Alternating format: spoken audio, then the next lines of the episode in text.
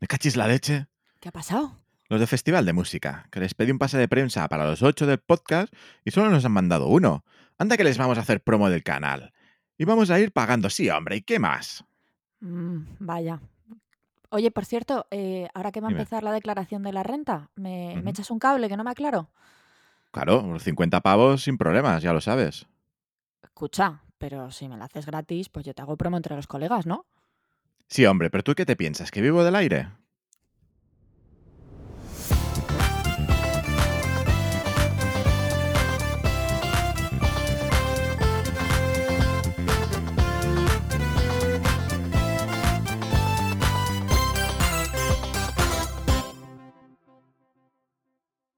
Hola a todo el mundo y bienvenidos una vez más a este vuestro podcast favorito de temas Pablo, Pablo, polifrikis. Pablo, perdona, perdona.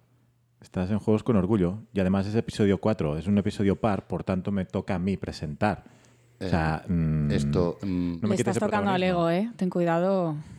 perdón, yo es que ya sabéis, me ponéis un micro delante y entro en modo cero en cordura no, polifrikis y... no, es mi podcast, ¿vale? Respeto. Bueno, será nuestro podcast en todo caso. Respeta. Sí, cierto. Es nuestro podcast, pero es episodio par, ¿vale? Me toca a mí la intro. Le toca a Alex, eso es. Nos vamos turnando por si no te habías percatado.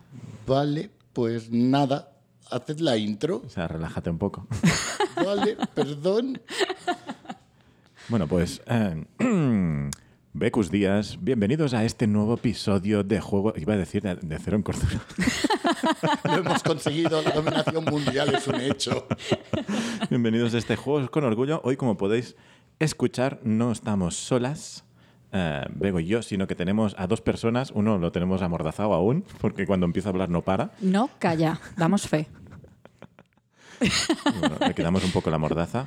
Hola, Marc, bienvenido. O- hola, bienvenido, no sé. Creo que soy de los cuatro el que menos habla, pero vale, aceptaré aquí el castigo. ¿Ves? Es que no calla. Pobrecito. Y el, el intrusista. Intrusista, intrusista, todo lo llaman intrusista. Es Pablo. Hola, hola a todo el mundo, soy Pablo, de Cero en Cordura, de Polifrikis y de muchas más cosas. Igual que. Marc. Demasiadas. Sí, y hoy mm, precisamente os hemos invitado para venir a hablar sobre un tema. El tema. El tema, el tema de la semana, que va a ser hablar de eventos. Uy, uy, uy, donde nos vamos a meter. Bueno, este podcast de hecho empezó gracias a un evento, el DAO, recordemos. Exacto. Sí, es verdad. Eh. Fue el detonante. Y bueno, mm, por si no lo sabéis, normalmente siempre hablamos de la, de la intro escénica y debatimos sobre ella. Entonces, bueno, como habéis podido escuchar, hacíamos un poco de críticas sobre eh, que los medios siempre están pidiendo entradas gratis.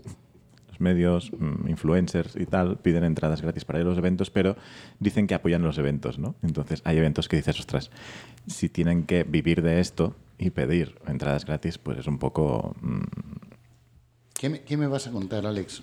¿Qué me vas a contar? Que he trabajado como fotógrafo. Y la gente te viene y, oye, ¿me puedes hacer estas fotos? Y yo, sí, claro, sin problema. Mira, estas son mis tarifas. No, pero no, yo te voy a dar visibilidad. Y ya, el problema es que la visibilidad no se come. Exacto. Ah, o sea, pretendían fotos gratis a cambio de publicarlas, entiendo. mucha más gente de la que tú crees. Sí. Madre mía, tío, Alex y tú y yo pagando como unos idiotas al que nos hace la música, a la que nos hace el logo. ¿Qué, qué es esto? La idea es esta, es como si cogiéramos y, y dijéramos, oye, Pira, pues nos haces eh, Vero, nos haces el logo, pero no te vamos a pagar nada, sino que, bueno, no, es que estamos aquí dándote visibilidad. No, es que la visibilidad es un extra. Madre del O sea, pagas, tienes un producto porque estás comprando un producto y luego das visibilidad porque sí, porque te apetece. pero Mira, eh, como comerciante, porque sabéis que tengo una librería, soy librero, como comerciante, eh, te puedo decir que el amigo es aquella persona que no te pide el descuento, porque ese descuento sale de tu margen. Correcto. El amigo, si tú le quieres hacer un descuento, ya es otra cosa, pero un amigo de verdad no te pide nunca un descuento o un producto regalado. El amigo es el que llega y te paga por tu trabajo. Exacto, que ni pide el, precio. Es, mira, me llevo esto y esto y esto, ¿cuánto es? Y Ya tú ya está. decides si haces el descuento o no. Correcto. Bueno, dejamos hablar a Mar, pobre. No, no, tranquilos, tranquilos. Vosotros seguid y haciendo. Yo estoy aquí mirando. Luego, si no, rajáis de mí. Hmm. Contigo, contigo. No, no, de mí, de mí. Bueno, la cuestión, esto era solo para hablar sobre el tema del- de, la intro, que si no después nos llevamos medio podcast solo hablando de la intro, ¿vale? Eso es. Pero siempre, antes de entrar en el tema, pasamos siempre a la sección de disclaimers. Perdóname, perdóname. Disclaimers. Bueno, pues como cada semana nos gusta corregir o eh, meter aportes que sean referentes al, al episodio de la, de la quincena anterior. Cada semana he dicho, no, cada quincena. Estoy como obsesionado para grabar cada semana, pero no, no lo vamos a hacer. Entonces tengo un colega que está muy metido en el tema de historia nos han puesto una parrafada, o sea, me ha pasado un montón de comentarios, de los cuales solo hemos seleccionado unos cuantos, que esto se los dejo a Bego, que es la más histórica, porque como ya sabéis, yo entre la prehistoria, la época medieval y la revolución industrial no conozco nada más. Mary, te queremos. Exacto, Mary, algún día te invitaremos. Entonces sí que comentó que a nivel fantástico eh, pasé muy de, de puntillas por Juego de Tronos, por God, ¿vale? Y claro, dice, ahí está petado de referentes eh, femeninos y también de, temas de género, ¿no? Pues claro, tienes, o sea, aparte de las mujeres políticas, como puede ser Cersei, Catelyn, eh, todas las mujeres de la Casa Martel y tal, tienes a Brian de Tarth, que es una caballera, o sea, tienes a la madre de dragones, Arya Stark, las hermanas Arena, y, Yara Greyjoy, Loras, eh, Renly Baratheon y su ejército de capas de arcoíris, o sea, hay un montón de referentes. Pero sí que es cierto que al final es lo que también comentábamos, de que son novelas muy actuales. Entonces Bueno. están escritas en un momento, bueno, aunque sí, la primera se escribió hace un montón, ¿no? Pero bueno, Eh, pues, pues por mi parte también puntualizar que, hombre, que empalar a la gente no se hacía únicamente a los gays, igual que crucificar no se hacía únicamente a, a los cristianos, ¿vale? Entonces, eh, por puntualizar también, eh, bueno, pues es una, en la época medieval es una época en la que a lo mejor no había tantos homosexuales públicamente, precisamente porque pues la religión, vamos a decir, la católica, eh, pues tenía mucha, mucha presencia, era también un poco la que, la que educaba, la que vigilaba. Entonces, la homosexualidad, por aquello de la sodomía, ¿sabes? Sodoma y Gomorra, es un capítulo muy interesante de la Biblia, yo lo recomiendo. Em, pues bueno, eran perseguidos y claro, porque eran, eran pecados, ¿sabes? A ver si se va a acabar el mundo por hacer sodomía. Entonces, nada, lo que sí, lo que sí que es verdad que a mí me gusta recordar siempre es que tenemos el rito de la, de la hermandad, no sé si alguno, alguna os puede sonar, Sí, lo comento. que, que sí que es muy similar a lo que podrían ser hoy en día unas bodas homosexuales, que era, eh, que, que me corrija tu amigo el, el- el historiador maravilloso, que creo quién es, pero luego lo hablamos, No lo creo. eh, eh, que era al final un rito por el cual dos varones eh, firmaban un contrato en el que compartían sus bienes, ¿vale? Y como, como curiosidad, eh, podemos nombrar también que en el sello templario, ¿vale? Que no sé si os ubicáis que los templarios hubo un momento en el que estuvieron bastante perseguidos, pues parece pudiera ser que una de las razones eh, fuera que a lo mejor eran un poquito sodomitas y podemos intuirlo por el tema del sello templario, donde aparecen dos caballeros compartiendo un mismo caballo. Exacto. Que es, o sea, mm, porque no había color, porque si no seguro que le metían un arco iris de fondo. Por favor, sería precioso. Entonces, claro, es eso, que al final con los templarios, entre una de las muchas excusas que utilizaron para acabar con ellos y su poder fue el de tratarlos de sodomitas y cosas de estas. Bueno, cosas que hace la iglesia, la Inquisición, qué bien se lo Cualquier cosa pasaba. vale. Mira con las brujitas lo que hacían. Oye, cualquiera era buena. Exacto, qué buenas son las de la, de la Inquisición que nos llevan de excursión. Bueno, y creo que ya mm, de disclaimer estamos bastante bien y vamos a volver a escuchar a esos dos pedazos de hombres. Creo que aquí tendríamos que pedir otro disclaimer antes de empezar, que es que solo traemos hombres. Sí, lo siento. Ya llegarán. Eres un temazo, tú, tú eres un temazo. El tema. Vale, pues si pasamos al tema, que acabamos de venir de Interocio, la siguiente que nos espera es... La SEO, el Festival del Joc del Pirineo. ¿Lo he dicho bien? Sí, Sí, sí. Jo, pues si tú no lo dices bien, a mí que me queda, macho. no entiendo. Vale. Sí, exacto. Venimos de Interocio. Por llevar el contador, una observación sobre el festival, una correcta. Vale, seguimos. Perfecto. Entonces, la idea es esta. O sea, teníamos episodio entre Interocio y el Festival de la SEO y hemos dicho, bueno, ya que tenemos aquí a Pablo y a Mar, que vengan y hacemos un publi reportaje. sí, porque es un publi reportaje, es lo que tiene. No nos pagan, pero les hacemos publi. Más que nada porque tengo el 25% de las acciones. Claro. Por supuesto. Ay, Yo quiero aclarar una cosa para que no digan que, que el día que habláis con nosotros somos unos cutres y se oye un crepitar y un siseo de fondo.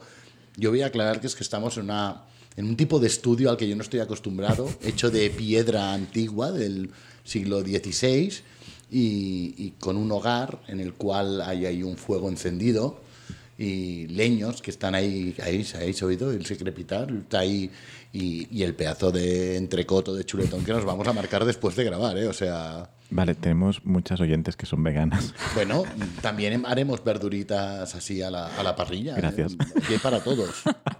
Un abrazo a todos nuestros amigos y amigas, amigues. A nuestras flanes. Por favor. Sí, que no se ofenden cuando Hmm. les mandamos fotos de la comida, también hay que decirlo. Exacto. Vale, pero no solo, o sea, no solo hemos venido a hacer public reportaje del Festival de la SEO, que también, sino que venimos a hablar de eventos, ¿no? Y, y yo, por ejemplo, una, una de las cosas que quería tratar es, eh, tenemos una edad, algunos de los aquí presentes, llevamos, sí, llevamos muchos años organizando eventos. Algunos, por, por no romper la tradición, algunos la mitad. Y quería que habláramos un poco sobre la evolución que hemos visto, tanto como usuarios, consumidores de los eventos, como organizadores, ¿no? Con lo que nos hemos ido encontrando a lo largo de los años, ¿no? Tanto, por ejemplo, en el cambio de, de tipo de usuarios, como también si hemos tenido que tomar medidas o no para condicionar espacios o para hacer que sea mucho más inclusivo todo el entorno. ¿Cu- ¿Cuánto rato dura esto? Poco. Yo me voy a encargar de que sea poco. Vale, vale. No, no, yo digo porque yo me puedo ir hasta las GESIR, Ya, ya. que la gente ya ni se acuerda, pero yo iba. Pa- Pablo, en Empieza. aquellos tiempos, ya está, ignora. Todo lo que empiece con aquellos En tiempos, aquellos tiempos. no hace falta. Empieza, empieza. Pues mira, yo las primeras jornadas eh, en las que estuve fueron las jornadas de estrategia, simulación y rol que se celebraban en Barcelona. Eran las GESIR, por, esas, sig- por las siglas de esas de jornadas. Y, y eran como muy de los, eh, los hay, sobre todo eran los, entonces, los jugadores para los jugadores. No teníamos esa conciencia del lenguaje inclusivo que afortunadamente tenemos hoy en día. Y bueno, era una cosa muchísimo más pequeña, muy amateur todo, eh, evidentemente, sin redes ni la publicidad, eran cartelitos que se enganchaban en las tiendas de Barcelona y te enterabas el día que pasabas por una tienda y veías un cartel. Hoy en día puedes saber los eventos que se publican en todo el mundo eh, meses antes. O- hoy en día estás obligado a tener publicado programas, historias, que mu- muchas veces resulta divertido el...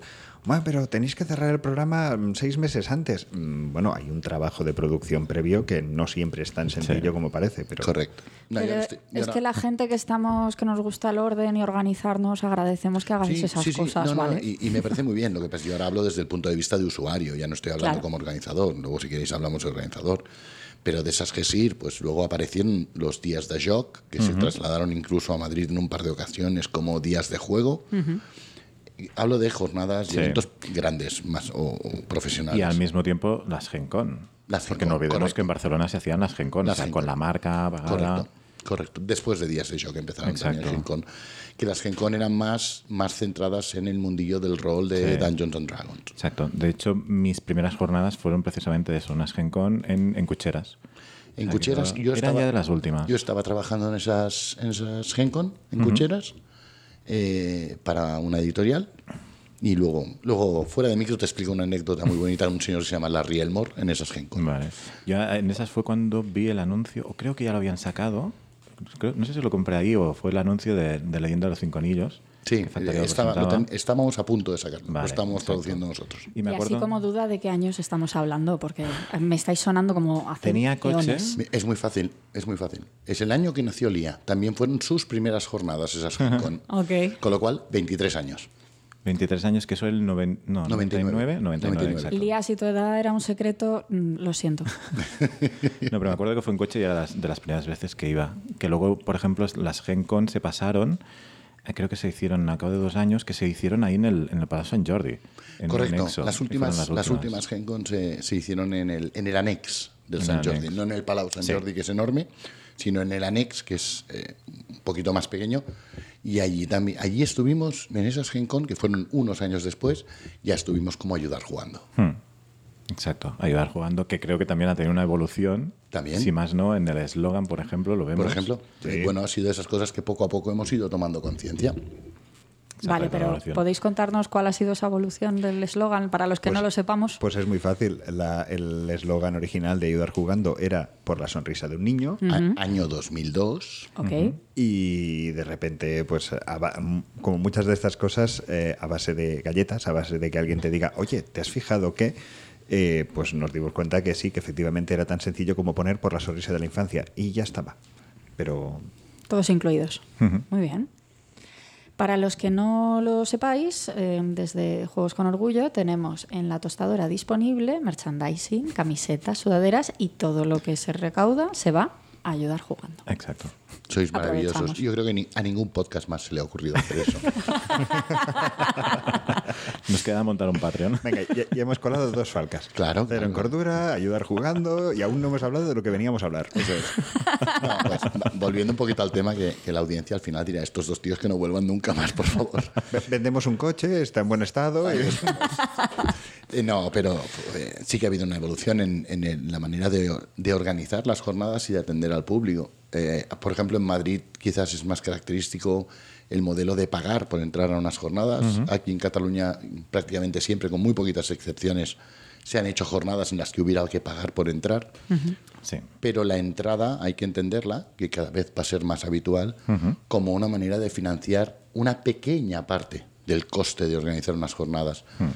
Mm, para los que no estéis dentro del mundillo, organizar unas jornadas pues pueden ser entre, depende del tamaño, entre 10 y 30 mil euros fácil. Eso si no te vas a pabellones feriales o cosas de este estilo. Exacto. Entonces ahí se dispara mucho más. Wow. Para los que estén echando números tal, eh, no es que cualquier asociación pague esa cantidad, No, no, ¿eh? no. o sea, simplemente es el coste real, porque muchas veces es, pues te cedemos el centro cívico, vale, pero eso tiene un coste Eso es. que, igual no asume, sino que es una parte de una subvención no directa, sino un- una, una cesión municipal, pero el coste está ahí.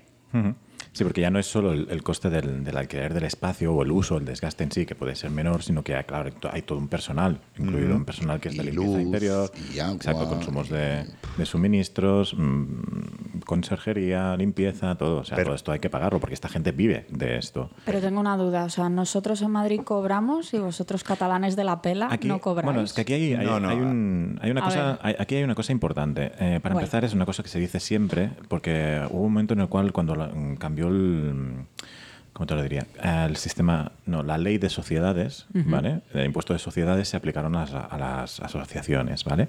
Y lo que se encontraron es que en Cataluña el tejido asociativo que hay es muy grande.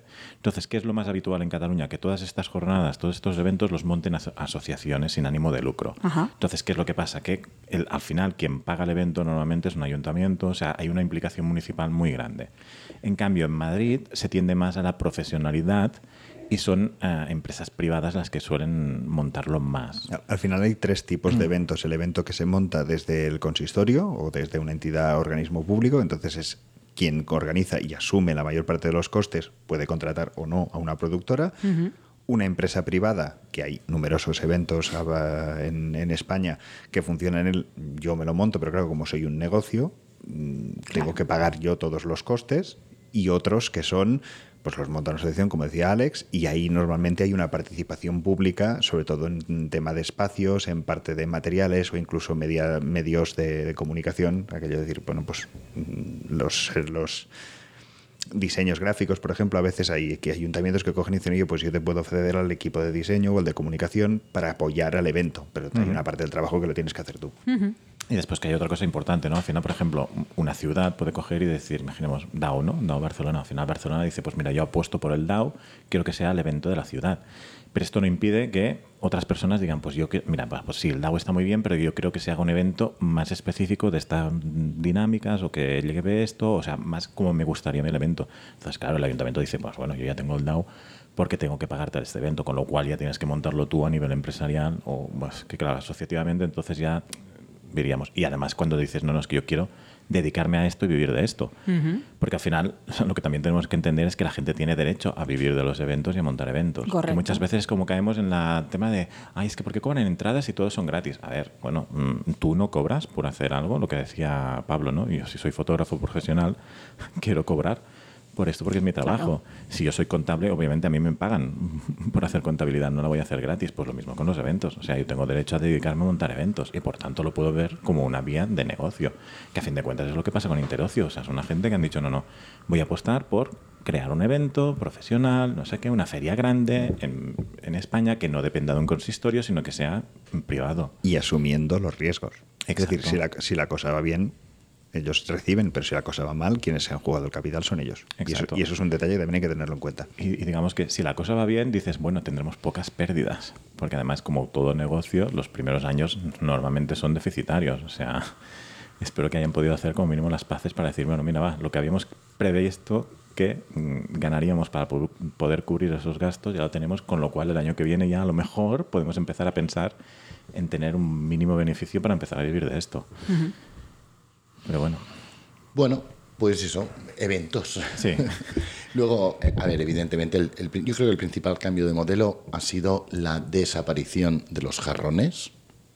Jarrones. Jarrones. Ah, Sí, vale. sí, sí. En los primeros eventos era fácil que se contratara especialmente a azafatas Ah, amigo. para vale. los stands, simplemente azafatas a las cuales le preguntabas, eh, oye, perdona, ¿y este juego ya ha salido? Te sonreía encantadoramente y en su mirada podías leer un ¿de qué demonios me está hablando este señor que tengo aquí delante? Esos son jarrones. Es decir, una persona que está puesta para decorar, porque no conoce el sector. Para quedar bonito. Sí. Sí, Yo tengo muchas amigas que han hecho cosas de estas. Entonces es una cosa que eh, desgraciadamente se sigue usando en, en otras en otros tipo de en otro tipo de eventos, ¿vale? Y, y no pasa absolutamente nada. Cada uno que decida libremente lo que quiera hacer y la gente que trabaje de lo que quiera. Pero eso afortunadamente en el tema de los juegos desapareció bastante rápido. Porque creo que somos un público que lo que busca es eh, que la, tu interlocutor sepa de qué le estás hablando. Claro. Y entonces, pues bueno, los jarrones desaparecieron, eh, empezaron a aparecer cada vez más, que ese sería otro modelo que podríamos discutirlo, el hecho de, no, pero cojo a estos chavales de este club, vienen, me echan una mano, me hacen de demostradores, me hacen de vendedores, y luego pues les pago pues con unos juegos que les de mi editorial, que les doy. Yo creo que es mejor pagarle a la gente en dinero, ¿no? O sea, porque el juego luego no te lo puedes comer. Sí, es curioso como pasamos eso, ¿no? Porque al final los jarrones no salían gratis. No, no, los no, jarrones No, no, y cobran guay, ¿no? ¿eh? Te voy a decir. cobran, cobran muy bien, ¿eh? Exacto, entonces Ojo, dices, que los jarrones, yo. Son una, personas. Una de mis Sí, decepciones eh, fue, por ejemplo, en ese, en este último año, que una de- uno de los eh, stands tenía a dos mozas mm, vestidas, mm, por llamarle algo, porque la verdad es que había más piel que, que tela, Qué horror. de, de enfermeras sexys. Simplemente para conseguir que hubiera gente que viniera a interesarse por el juego. Es que ese aún sigue, en, en catálogo aparecen, en servicio de, de, Sí, de sí. azafatas. Lo que pasa es que lo que quizás no, no contempla el, el contratante es que el que se acerca a ver, porque está viendo más piel que ropa, el que se acerca, le- el juego le interesa nada y menos. Lo que quiere ver es la piel de cerca. Sí, pero no nos olvidemos de que nos guste o no, eh, y en este sector pasa mucho, hay mucha gente que compra juegos por comprarlos y luego no los juega. O sea, Correcto, correcto, Lo vemos constantemente. Yo sí. no lo entenderé jamás. Si vais a empezar Ya. a criticarme, me voy. No, no, no. a ver. Yo también soy de los que lo hacen. Entonces, claro, aún hay un público al cual puedes atraer de esta manera. De tener la zapata, ¡ay, que esa moza, no sé qué! Yo, por ejemplo, lo tendría clarísimo. Yo voy a ese en, en un stand y algo ofrecería. Pues tengo un tirador de cerveza y vamos, voy a Ahí vender lo estamos, mismo. ahí estamos. Yo me acuerdo en ese día con unos colegas que van con un juego que, que va sobre enanos, no sé qué, en una taberna. Dije, tío, ¿no habéis contratado un tirador de cerveza? O sea, la Claro. inversión, el dinero llama al dinero. Y ya Claro, está, ¿no? claro. Eh, dicho esto, es eso, ¿no? El cambio este, ¿no? De paradigma que dices, a ver, si antes pagabas para una azafata, ¿por qué ahora no pagas para un demostrador, ¿no? Y es la picaresca esta de decir, bueno, claro, venga, va, las azafatas ya no nos sirven porque no saben de juegos. ¿Qué podemos hacer? ¿Educar a la azafata para que aprenda de juegos? Uy, esto es una inversión a largo plazo, ¿no? Ay, pues mira, vamos a, a pillar ese friki. Ah, pero espera, que es que resulta que el friki está, al cual le mandamos los juegos gratis y encima nos da las gracias por no sé qué. Calla, ¿y si le mandamos unos juegos para que venga a hacer unos demos? ¡Pam! Ya la hemos cagado.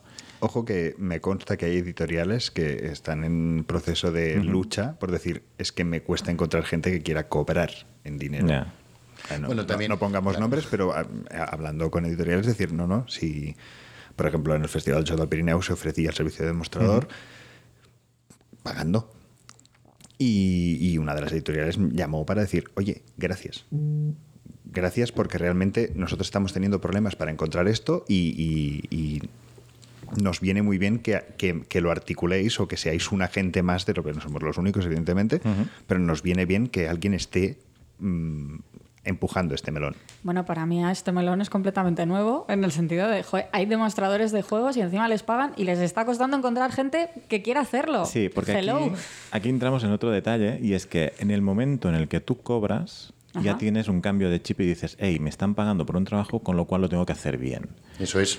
Y aquí es donde encuentras muchas veces las diferencias entre ver demostradores que cobran, que ves que están ahí trabajando, no sé qué, que no se sientan en las mesas a jugar con la gente, que no se apalancan, y el típico friki que dice, pues es que a mí como me dan un juego, pues bueno, uy, que esos quieren jugar, pero aquí está el otro ahí al lado, que vaya él ves estas dinámicas también. Y esto lo hemos visto sobre todo en eventos muy grandes en los cuales intervienen muchos clubs que al final dices, aquí mejor me estoy metiendo donde no debo, pero bueno, al final tú si coges a 20 personas de un club, al final coges 20 personas que no tienen por qué saber enseñar juegos ni tienen por qué tener un trato del público.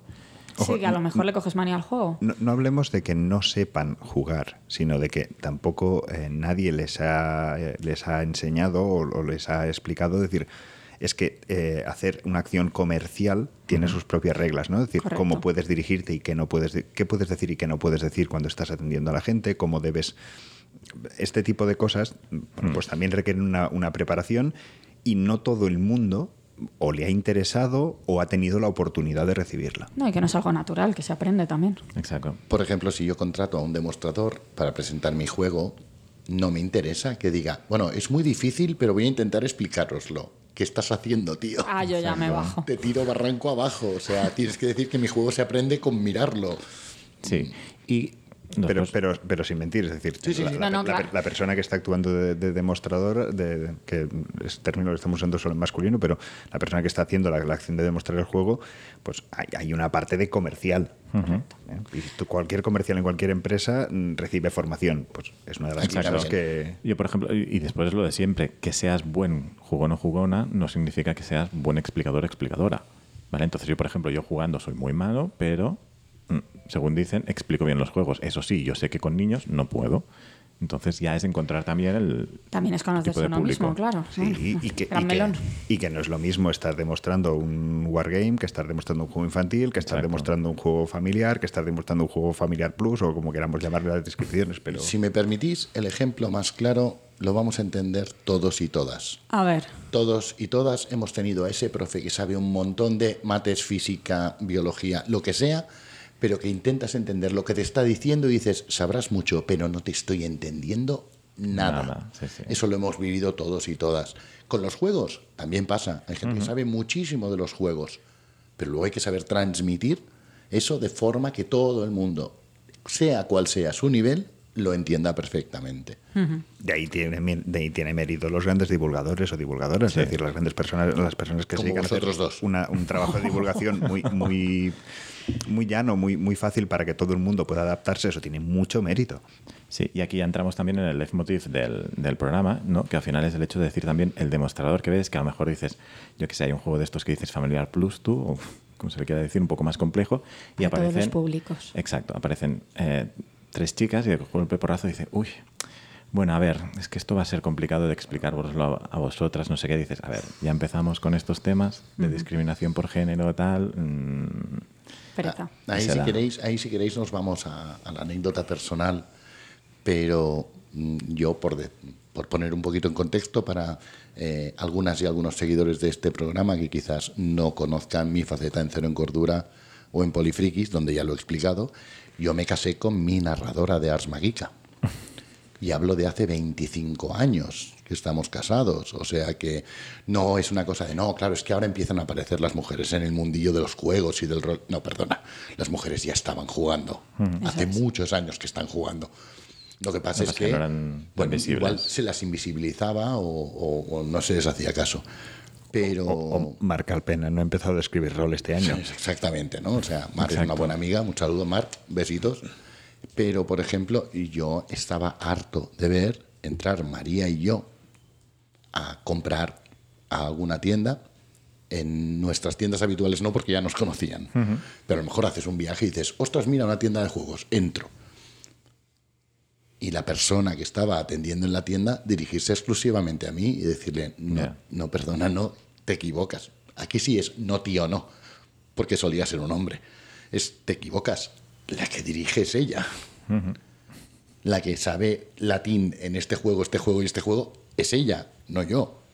Sí. ¿Por qué me lo estás contando a mí?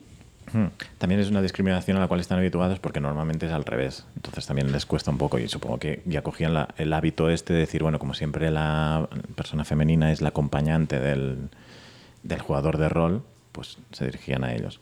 Bueno, es una cosa que va cambiando. Yo creo que poco a poco, aún hay algunos sectores que cuesta mucho, pero ya lo vamos viendo que ya no hay esa discriminación y lo ves ya desde el punto de vista de que es eso, ahora ya ves demostradores, demostradoras, o sea, cuando antes era todo un campo de nabos. De, esta discriminación hay un hay una tira del cómic de As de Sara, Sara Soler que es brillante, que es eh, la historia del cómic es una pareja que uno de los un heterosexual que uno de las que el hombre en este caso decide hacer una transición y ellos ellas deciden seguir en, en esa en ese conjunto en esa relación. Y él como, como chico era un apasionado de Games Workshop. Claro la primera vez que fue como mujer a comprar le dijeron aquello del uy, esto igual es un poco complicado para ti. Y era en plan de, ah, mm, sé mucho del tema. ¿no? Y ella llega a casa en plan de, creo que me acaban, de- o sea, me acaba de pasar esto. ¿no? Y ella diciéndole, mm, bienvenida a tu primer mansplaining. Exacto. Welcome. A ver, entonces, porque yo como becaria tomé nota. O sea, las evoluciones que hemos tenido al final en este mundo de juegos de mesa, la maravillosa que nos habíamos quitado a los jarrones, que recordemos que son personas, Sí, sí, evidentemente. aunque las llamemos jarrones. Pero por eso, por eso, perdona, Bego, por eso he empezado diciendo que me parece magnífico que ganen la vida con eso. o sea, No, no, sí, sí, yo lo, lo digo por el término. que Sí, es que, sí. jo, yo no había escuchado, o sea, para mí son azafatas o azafatos. Sí, sí, sí. Entonces, el término jarrón he dicho, ¿eh? Pero Cu- cu- cuando pero- lo has ubicado digo, jo, Sí, claro, es que ya pero- se lo objetivizara. Exacto, y por eso lo hemos continuado utilizando Claro, para pero la- remarcar mucho La más este auténtica azafata carácter. es una persona que sabe de ese tema. Correcto. O sea, yo entiendo una azafata en, en un salón del automóvil que es una señora o una señorita que sabe un montón de coches y que está allí cuando te acercas te dice, pues sí, mira, este coche tiene estas marchas, tiene estas ruedas, tiene no sé qué. Perfecto, maravilloso el trabajo como azafata. Lo que considero un jarrón es la persona que no, a mí me han puesto aquí para sonreír y decir, hola, Eso es. hola, eso es un jarrón. Sí, Genial. que por desgracia es lo que buscan muchas marcas. Correcto, que es, eh, de, esas, de, esas, de esa gente me quejo yo. Yo, la azafata o el azafato que sabe del tema, oye, por favor, quiero, quiero Pero contratarlo. ojo, pero ojo, no nos quejamos de la gente, nos quejamos de quien contrata Eso es, ese eso estilo. es, eso es. Nos quejamos de la funcionalidad que les dan. Exacto, Ahí vamos. porque tú puedes coger a cualquier persona y formarla para que realmente mm, Correcto. demuestre bien un producto. Eso es. Y también estábamos hablando de un poco de la profesionalización y de, y de pagar a la gente por, por su trabajo, que se está viendo más, del lenguaje inclusivo. Y yo remarcaría también la capacidad técnica incluso de las asociaciones.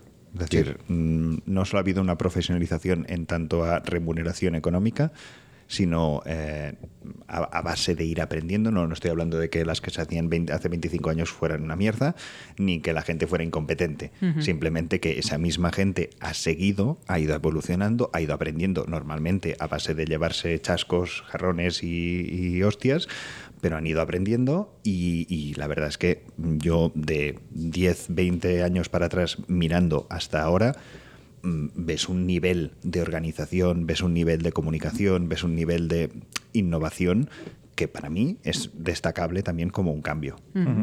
Pero dicho esto, y aquí me vais a disculpar de nuevo el título de becaria, eh, me parece que hay un melón más divertido que es el qué se hace en estos eventos. Porque yo recuerdo cuando me ha invitado Alex a vamos al DAO y yo, ah, ¿y eso qué es? Si no estás metido en la afición, ¿cómo le dirías a alguien de fuera de la afición, vamos a ir a un evento de juegos de mesa? ¿Qué es un evento de juegos de mesa? Pues mira, yo Uy. te lo voy a resumir muy rápido. Genial. Eh, un evento de juegos de mesa tiene tres lecturas.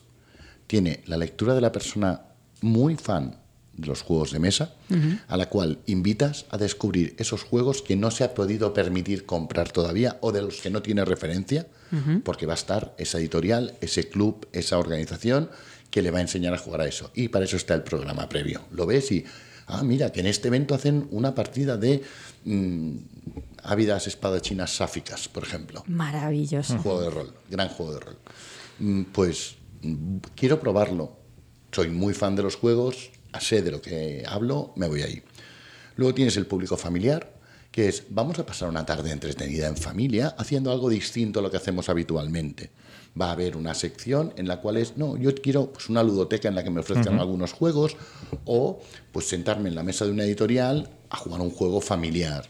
Y te puede permitir o jugar un juego que ya conoces pero a lo mejor no tienes en casa o probar juegos nuevos avisando al demostrador o la demostradora de, oye, no, es que yo quiero probar, he oído hablar de, no sé, del Sagrada, he oído hablar de lo que sea, y quiero probarlo. Pues muy bien, pues me lo sacan, lo, ah, pues mira, me gusta, me lo compro. Normalmente en esos eventos hay una tienda ahí mismo. Casualidad. casualidad. o no. Decía un buen amigo mío en, su, en sus programas. Eh, pues lo pruebas y entonces como te gusta, te acercas a la tienda del evento y te compras el juego. La tercera, ese, esa persona novata, esa persona que no sabe nada, no suele venir sola. Suele venir del bracito de la amiga o del amigo, en cualquier nivel de relación, que esa persona es lo que lo va a introducir. Mira, como no hemos tenido el momento de jugar tú y yo juntos, vente conmigo y probamos estos juegos a ver si te gusta. Hmm. ¿Que se puede atrever a ir alguien solo sin saber nada del mundillo? Sí, pero pasa pues como vas a cualquier evento de un tema que no conoces, que te sientes un poquito pues un pez fuera del agua. Y luego eh, cada vez más eh, los eventos ofrecen ese tipo de experiencias o experiencias lúdicas eh, que no puedes tener en tu casa. Es decir, el poder coger y decir, todos podemos jugar a un Catán, sí, pero no todo el mundo tiene el Catán 3D. Todo el mundo puede jugar a Wargames, sí, pero no todo el mundo lo puede jugar con una mesa de 2 por 2 metros, porque no te cabe en el salón, y, no puedes jugar con una escenografía, no puedes jugar, no puedes jugar con mm, disfraces, ruido ambiente. el, el, hecho de, por ejemplo, de según qué tipo de juegos, decir, mm, un juego de rol mismo, jugar con tu grupo habitual genera también unas dinámicas habituales. Entonces, tener la oportunidad de jugar con otras personas te permite el, descubrir nuevas dinámicas, nuevas maneras. Entonces, este tipo de cosas, si por ejemplo se ofrece la sala en una casa rural o no sé qué, pues la ambientación hace mucho para aportar al juego y este tipo de cosas no las puedes tener en tu casa. Entonces, los eventos cada vez más han ido aprovechando este tipo de, experiencias o presentaciones de juegos, por ejemplo. Hmm. Vale, y entiendo hacer partidas mucho más inmersivas. Sí, y entiendo también que es un espacio para conocer gente. por supuesto. Sí. Por ejemplo, vas a unas jornadas de juegos de rol, te sientas a una mesa a jugar Ars Magica. Resulta que eres el único inscrito y la máster, mm, pues dices, mm, me está gustando esta chica. Cachis. Y uno acaba casado. Interesante. Puede pasar. O sea, eventos de juegos de mesa como el nuevo Tinder, Pues voy a tener que ir a no, más. No vayáis, no vayáis para eso. si pasa, pasa. Como, consejo, estadísticamente no suele ocurrir la historia de Pablo y María. No, no, suele ser así. Bueno, bueno, es igual. Eh, entonces, bueno, yo creo que nos quedaría un último melón, ¿no? también viendo el leitmotiv del, del tema del, del, podcast, que es, eh, ¿creéis que ha sido necesario que se han creado espacios seguros? Poco a poco se están creando espacios seguros. No se han creado todavía. Creo que no es la pregunta exacta. Nos ha preguntado si, si creemos que deben. Si deben, sí. ¿Y si han, si han habido o si ha habido la necesidad de crearlos? Yo creo que sí. Yo creo que sí. Yo creo que sí. Porque además la gente tiende, no, pero esto solo pasa en Estados Unidos. No, no, no. Esto pasa en todos lados. Hmm. Hay, hay, hay personas hay personas tóxicas en todas partes. Hmm. Eh, Por desgracia. No, no, pero que, que, hay muchas veces desde las aficiones propias, no, porque los que jugamos a rol somos gente más empática, los que jugamos a juegos de mesa somos gente más, más madura. Y Pues de, todo, hay, de, todo hay en la vida. Ahora, señor. ahora me, ha venido un recuerdo, precisamente hablando de esto, y fue las, las UK Game Expo de, recuerdo, recuerdo. creo que fue. Bueno, antes de la pandemia. Y bueno, de hecho hubo un caso en el cual apareció también en la BBC, o sea, se hizo eco de todo, y es que en una partida de, de rol estaban jugando al, Tales from the Loop, y el tío, pues bueno, montó una partida y no dijo nada a las jugadoras de, de que iba, y entonces, claro, el Tales from the Loop es la, las jugadoras, son interpretan a niños, ¿vale? Y la partida esa resulta que había un tío, un, bueno, un hombre que los secuestraba, los violaba y los mataba. Y esto no se dijo. sí, sí, sí, tal cual. Y claro, la partida ya empezaba con esto y además muy descriptivo, muy no sé qué. Claro, una de las jugadoras además traía a alguien nuevo y era en plan, ¿qué es esto? ¿Qué está pasando? Perdón, que te corte, pero estábamos los dos en, esa, en ese evento y lo vivimos y no había medidas de seguridad eh, emocional. Exacto. ¿vale? O sea, Tarjeta roja. No, no, no se Sí, sí, aplicaban no tarjetas tarjetas X, X. tarjeta- nada, no había nada. Se supone que había una persona de referencia a la cual eran la avisaban, pero claro, en las partidas de las nocturnas hubo un poco de descontrol y a raíz de eso se tuvo que mm, pues empezar a hablar muy en serio sobre estos tipos de, mm, de medidas de seguridad. Y claro, me acuerdo que fue además todo el eco de, claro, toda la prensa amarilla. Ah, se- no, se- amarilla no, la BBC. bueno, la BBC, pero claro, que BBC. empezó con la prensa amarilla y luego ya, pues, mm, se dijo la BBC. Daily Mail para arriba. También es Sí, cierto sí. que encuentro que tuvieron una reacción muy correcta los del festival de- al día siguiente, decir, hostia, nos ha pasado esto, vamos a meto- tomar medidas, pero la principal medida es, este tío está eh, prohibido en cualquier evento en todo el Reino Unido. Lo primero fue pedir disculpas Bueno, eso también. pública y privadamente, asumir que había sido un error de la organización, el- el- o sea, asumir, decir, nosotros no somos los que hemos cometido el error, pero somos los responsables del error. Exacto. Y luego, a partir de aquí, la, la sección de baneo. Ujú. Sí, sí, está baneado de todos los eventos que sean de esa organización y de otros. o sea, que Me es parece. Con lo cual sí, eh, hace falta Hace tomar falta, medidas. hace Y- falta, debe haberlos y creo que poco a poco se van implementando. Sí, y que sobre todo también formar a la gente, formar a demostradoras y tal, de decir, oye, mira, si te encuentras con estos detalles, avisa, o sea, tener El un, un protocolo es comité. este. Exacto. Mira, antes nos preguntabas en Ayudar Jugando cosas que han cambiado. Pues mm, no había punto seguro hace años atrás, ni había un, eh, un especial seguimiento por parte de la organización de que se implementaran este tipo de medidas. Pues una de las cosas que con los años también se, se fueron tomando conciencia y, es uno de los cambios. Digo, porque ahora, por ejemplo, he hilado de decir, oye, pues es verdad, más cosas que han pasado. Pues esto es una de las cosas de las que se ha tomado conciencia a lo largo de los años. Sí, que mucha gente lo ve como, ay, qué exagerados que tengas que hacer esto. Vale, sí, obviamente el tema del, de la UK Game Expo fue una cosa muy puntual, pero bueno, ahí se demuestra que hace falta. Pero es que al final muchas veces son cosas muy pequeñas, muy sutiles, como que alguien pues haga un comentario raro o lo que sea. Entonces, si tú tienes un comité y te dice, oye, mira, pues mira, nos ha venido esta queja, no sé qué, tal, toma conciencia y son pequeños cambios. Claro, si esto no lo tienes, nadie te lo va a decir. Con lo cual no se podrán generar estos cambios. Al final, nosotras mismas vamos cambiando poco a poco y sutilmente. O sea, el hecho de que crees un comité no, quiere- no significa que vaya a ser aquí un- una inquisición o que vayan a empezar a prohibirlo todo, sino que es para que vayas tomando conciencia y sobre todo en estos pequeñas mm, micromachismos, homofobias que tenemos puntuales, que las podamos ir eliminando poco a poco de, de nuestro ADN, ¿no? Bueno, el primer punto es aceptar que vienes de donde vienes, Exacto. saber que eres como eres, es decir, saber que vienes de una educación pues, mm, hetero- heteropatriarcal, machista, es decir, saber que vienes de ahí, no taparlo, es decir, asumir que y trabajar por, por ir mejorando día a día, pero, pero vamos, que igual que se han cometido estos gazapos, se siguen cometiendo otros y la mitad, la mitad de ellos ni siquiera somos conscientes de estarlos haciendo. Yo iba, yo iba un poquito en esa línea, es decir, nuestro, nuestro gran problema es la falta de conciencia. Sí. Pero no ser conscientes de nosotros mismos. Eso es. O sea, eh, llevamos un tiempo desde que lo- desde que empezamos, yo creo que desde que empezamos con el, con el podcast en el que colaboramos Mark y yo, intentando usar de forma consciente el lenguaje inclusivo. Seguimos intentándolo y seguimos equivocándonos. porque Yo llevo más de 50 años La hablando con un tipo de lenguaje determinado. Sí. Es muy difícil, resulta muy difícil, pero la única manera de conseguirlo es poco a poco seguir intentándolo. De la misma forma, el tema de medidas de seguridad emocionales, el tema de protocolos de actuación ante situaciones, ya no hablo de acoso, hablo de incomodidad. Exacto.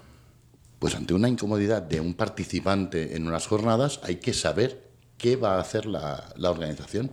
Y a lo mejor puede ser el coger a ese participante y decir, mira, estás sacando las cosas de tiesto, esta persona, vamos a hacer una mediación, esta persona no tenía intención de ofenderte ni de molestarte, mm, y ya está, y arreglado.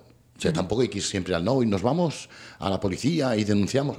Calma, Mi- miremos a ver qué ocurre. claro. Claro, hablando se entiende a la gente. Pero eso, no- eso no significa que el hablan de la gente es hablar lo solucione siempre todo, ¿no? A No, veces, o claro. sea, el, el número de marcación rápida lo tienes que tener Sí. Por si acaso. por, por si acaso, ¿no? Pero bueno, si se puede no llegar a ello porque ha habido un malentendido. Y que al final, además, hay, hay otra cosa que dices, a ver, si tú generas, si tú creas un comité para controlar estas cosas, dices, ¿qué problema hay? No te van a hacer nada, ¿sabes? Esta gente que, gente que se opone muy activamente, ah, es que ¿por qué hay que crear ahora un comité de vigilancia, no sé qué? ¿Qué pasa? O sea, ¿no hay extintores ahí para en caso Claro. de incendios? ¿Te molestan estos extintores? No. Entonces, ¿qué más te da? O sea, si tú, si tú crees que en este entorno no hay una problemática, pues bueno, se crea no tendrán faena. Mira, yo lo, lo pri- yo lo- mejor. lo primero que hago cuando, cuando vamos a eventos, cuando tenemos que organizar eventos en- con Pablo o con otras entidades es, pues, hay que hablar con la policía, hay que hablar con protección civil, hay que hablar en función del tipo de evento. Hablo de eventos que, que implican la calle, por ejemplo. Eh, lo primero es, vas, coordinas, repasas todo el protocolo y dices, y ahora espero no verte en lo que queda de día. Eso es. Eso es. Eso es. Quiero tener los extintores para no usarlos. Claro, o sea, y, y- y ellos mismos lo- lo- eh, normalmente, pues, lamento, siguen siendo hombres, pero, pero en estas, en estas mismas entidades es lo- no, no, si nosotros o nosotras tampoco queremos veros hasta el final del día, es decir, lo que deseamos es no tener que hacer nada. Oye, Exacto. pero a, a mí me habíais dicho que yo iba a poder, que íbamos, Mark y yo, a poder hablar de nuestro libro. Sí, un segundo. Ah, bueno. No, pero puntualizando sobre esto, es, por ejemplo, una cosa que nos pasó en, en un evento es en- hubo una actividad de soft combat y alguien se abrió una ceja. Entonces, cuando dices, ah, amigo, por esto tenemos la ambulancia en la Claro. zona. Y por esto tenemos un botiquín, y por esto tenemos un protocolo médico, y por eso tenemos... Exacto, es eso que nunca lo echas en falta Hasta que lo hasta que lo necesitas. necesitas. ¿no? Claro.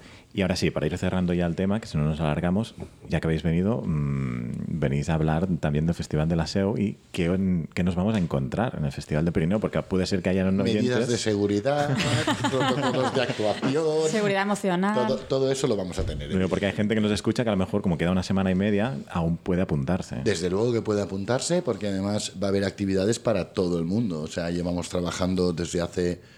en Bueno, este- para, todo, para todo el mundo no, Alex está vetado, pero por lo demás... Perdona. Bueno, Alex va a estar trabajando allí, organizando actividades. No, Ergo, ergo tiene vetado ir a otras actividades, Ah, ¿no? claro, eso sí. Y los meses que llevo pintando las Ahí estamos. puñeteras miniaturas. No te preocupes, Alex, ya haré un reportaje y ya lo verás. Ya está, todo bien.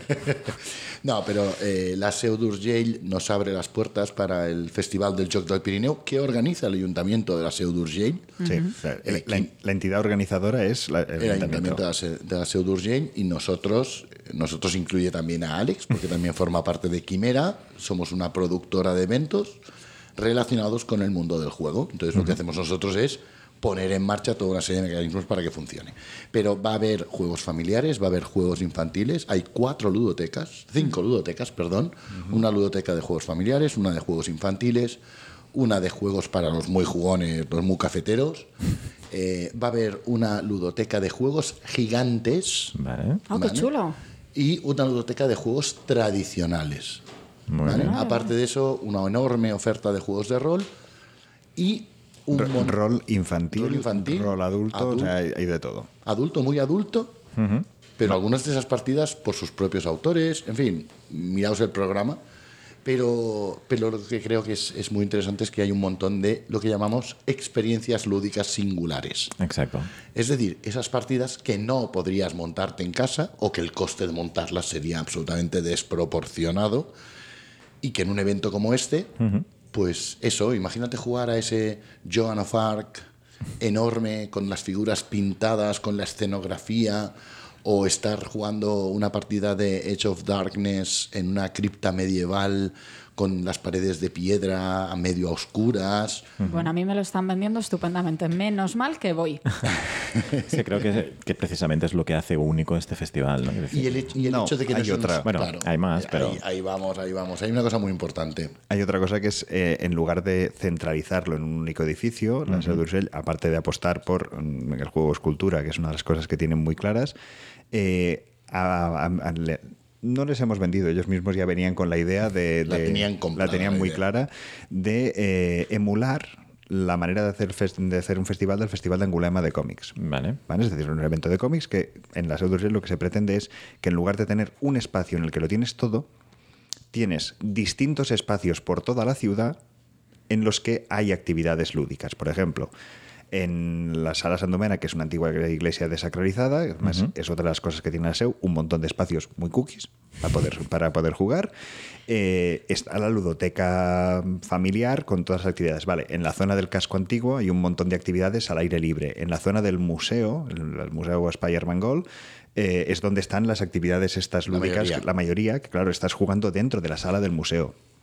Claro, ahí ya tienes una ambientación, tienes una cripta para jugar partidas de rol de terror, tienes, es decir, hay una serie de entornos muy bonitos y tienes que moverte por la ciudad. Y aparte de eso, pues hay unas actividades que para los asistentes del festival que vengan solo el fin de semana va a ser un poco más complicado porque tendrán que compaginar las actividades con mm, la- las, las dos actividades que hablaré ahora, pero Tienes, por ejemplo, en los restaurantes, hay una serie de restaurantes que han aceptado hacer un juego de cartas que es cambiarles. Es decir, tienes la ensalada a la catán, la crepa a la carcasón, el, mm, el, el- el tesauro, en el, el bistec a la tesauro. el- es decir, tienes una serie de, de- de eventos, yo qué sé, pues, ¿no? Sí, es- Po- postre, un match. sí.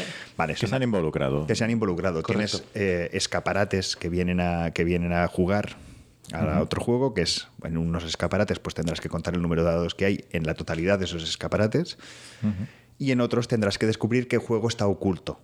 Vale. ¿vale? Claro, estamos hablando de que hay 30, 35 30 comercios, 30 establecimientos. 30 establecimientos que se han prestado a jugar esto por toda la ciudad.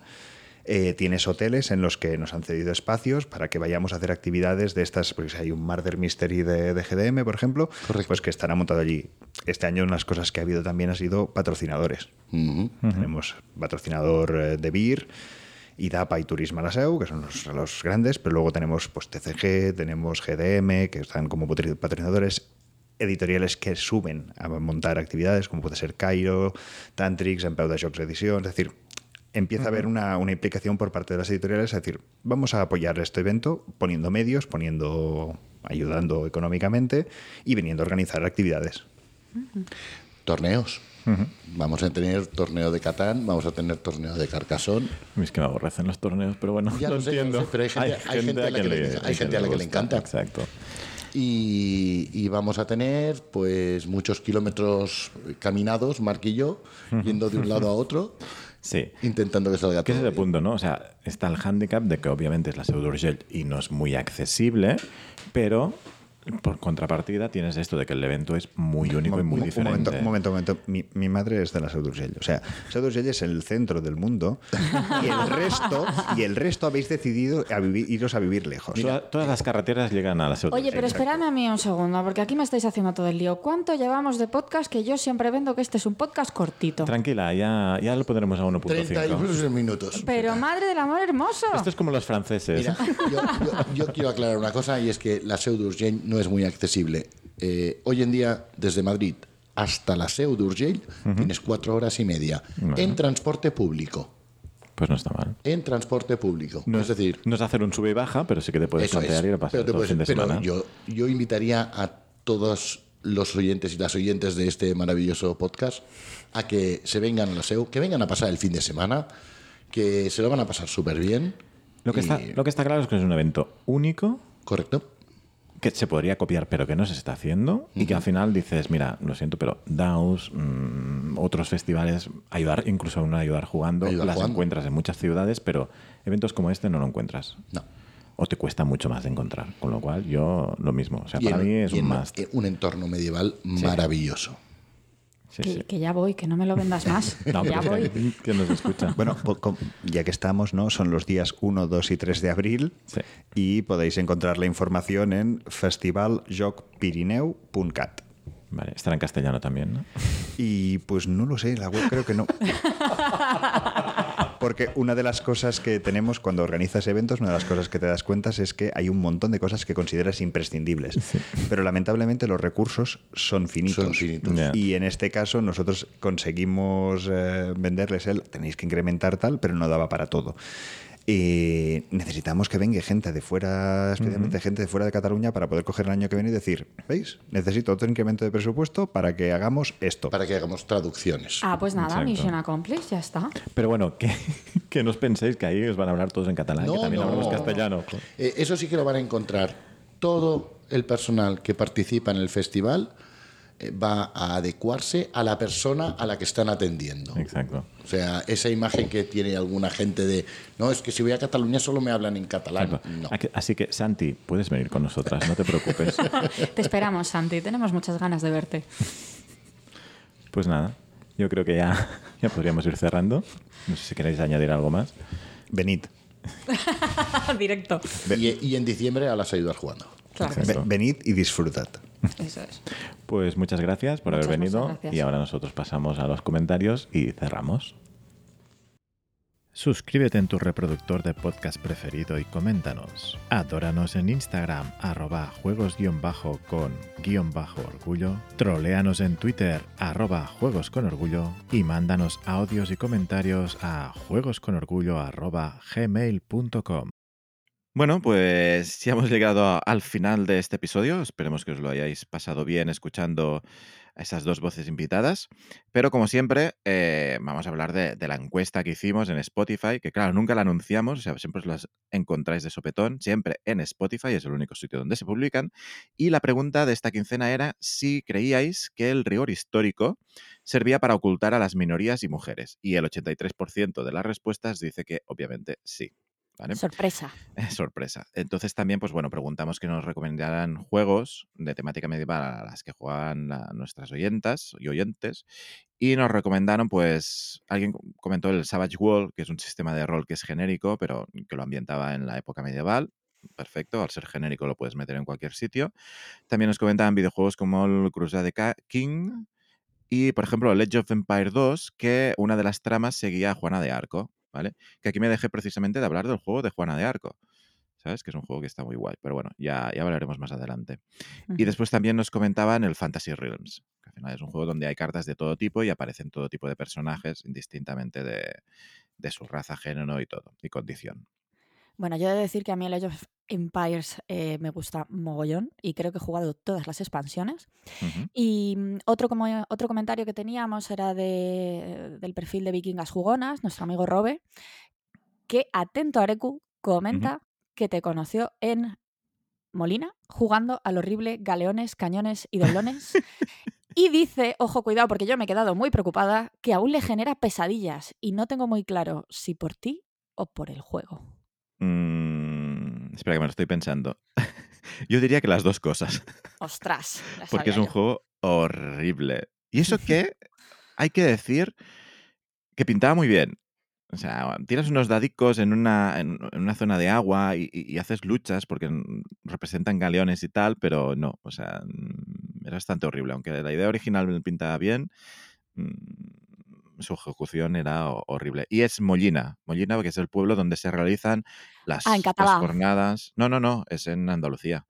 Mollina Ah, es que me lo has dicho de- con un acento. Mollina. pues nada, Mollina, que. Mollina. Está al lado de, de Málaga y es donde se hace las, las Tierra de Nadie, Zona Lúdica, Rolea, o sea, es... Ah, amigo, ese sitio perdido al que me recomienda todo el mundo que vaya. Vale, pues exacto. perdón. que mira, lo anoto.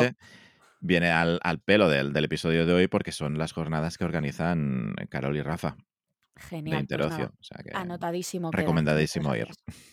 Y nada, con esto ya cerramos, que nos ha salido un episodio bastante largo, pero es lo que hay. Estoy muy enfadada. Muy enfadada. Protesto desde ya. Esto A no ver. se va a volver a repetir. ¿Te lo has pasado bien, no? Pues a callar. Mansplaining a tope. Qué bien, pues así terminamos, chicos, Exacto. chicas, chiques. Con una red flag que flipas. Bueno, en todo caso, nos escuchamos. ¡Lo he dicho bien! ¡Lo he dicho bien! ¡Ole! ¡Ole, mi chico! Nos escuchamos en un siguiente episodio. Hasta luego. Gracias.